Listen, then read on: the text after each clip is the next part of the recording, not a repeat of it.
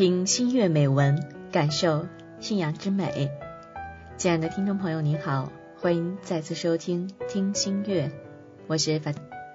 今晚我们一同分享的听新月的美是来自于孙豆带来的《美的肖像》。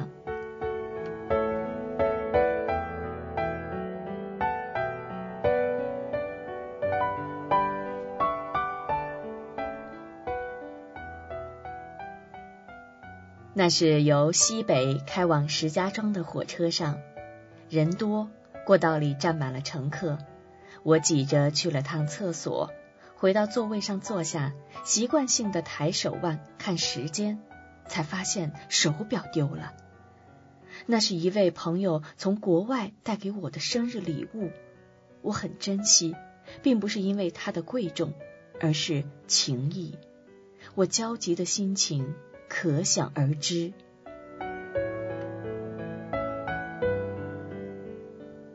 寒冬的夜晚来得早，看过手机上的时间，此时才十点来钟，却竟如同半夜。坐着的人大多眯上了眼，昏昏欲睡的模样；站着的人也基本上是倦意朦胧。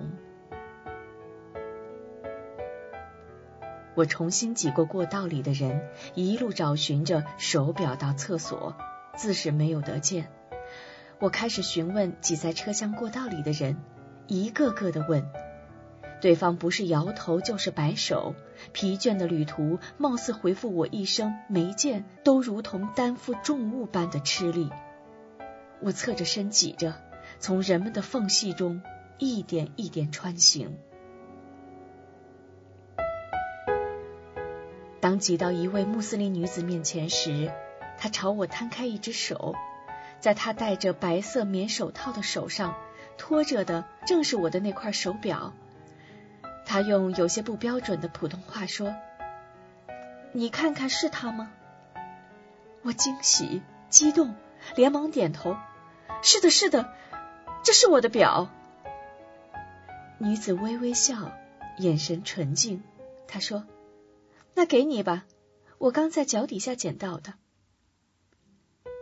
我连声道谢，谢谢谢谢，真的很感谢你。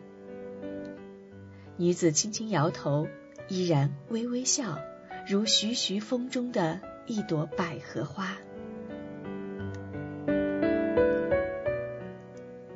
真不知道以怎样的方式感谢她。我回到座位，从包里拿出两包茶。那是我随身所带的，仅次于手表的最贵重的物品了。我抱着茶，从人缝里往他跟前挤，不远的距离，我却走了好半天。他还在那里，身体倚靠在一个车座背旁站着。他的脚下立着一个大大的包，有人从他身边过，他会垂头看看脚下的包，身体尽力往旁边闪一闪。其实如此拥挤的空间，他也就是在用行动帮助一下过往的旅客吧。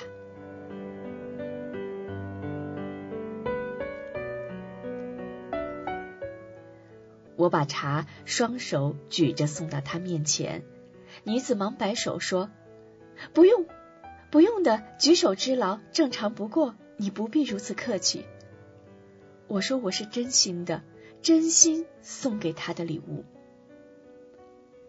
女子纯净的眼神里满是静然与真挚。她说：“谢谢你的礼物，心意我领了，但是我真的不会收的，请你拿回去吧。”面对一双如此致意的眼神，我只好把这份没有送出的礼物重新抱回怀里。正欲请他去我的座位上歇会儿。这时，他身边座位上的一位白发苍苍的老太太摇摇晃晃的起身，说道：“孩子，来，你坐会儿，歇歇脚。”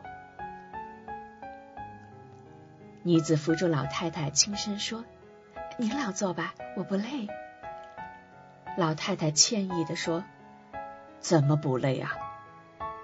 你的有座票倒是占了一路。”我的无座票倒是坐了你的座一路，好心的孩子啊，太辛苦你了。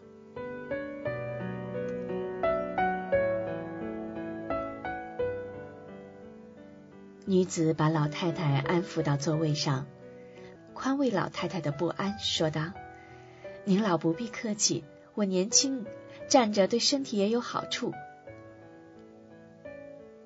女子纯净的眼神里含着笑，笑对着老人。她抬眼望着我，以轻轻的笑意送我。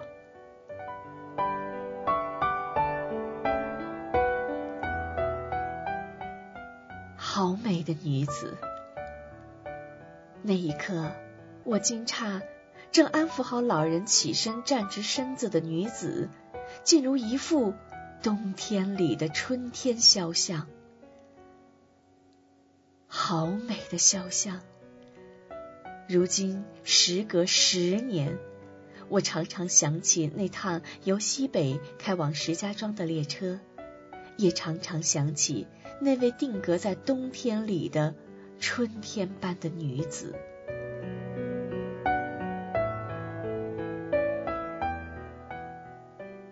那位端庄美丽的穆斯林女子，你可安好？无数次在长途的列车上，我都会不由顾盼，期盼再次与你相逢，相逢成一个童话，一幅肖像。定格在人生的旅途中。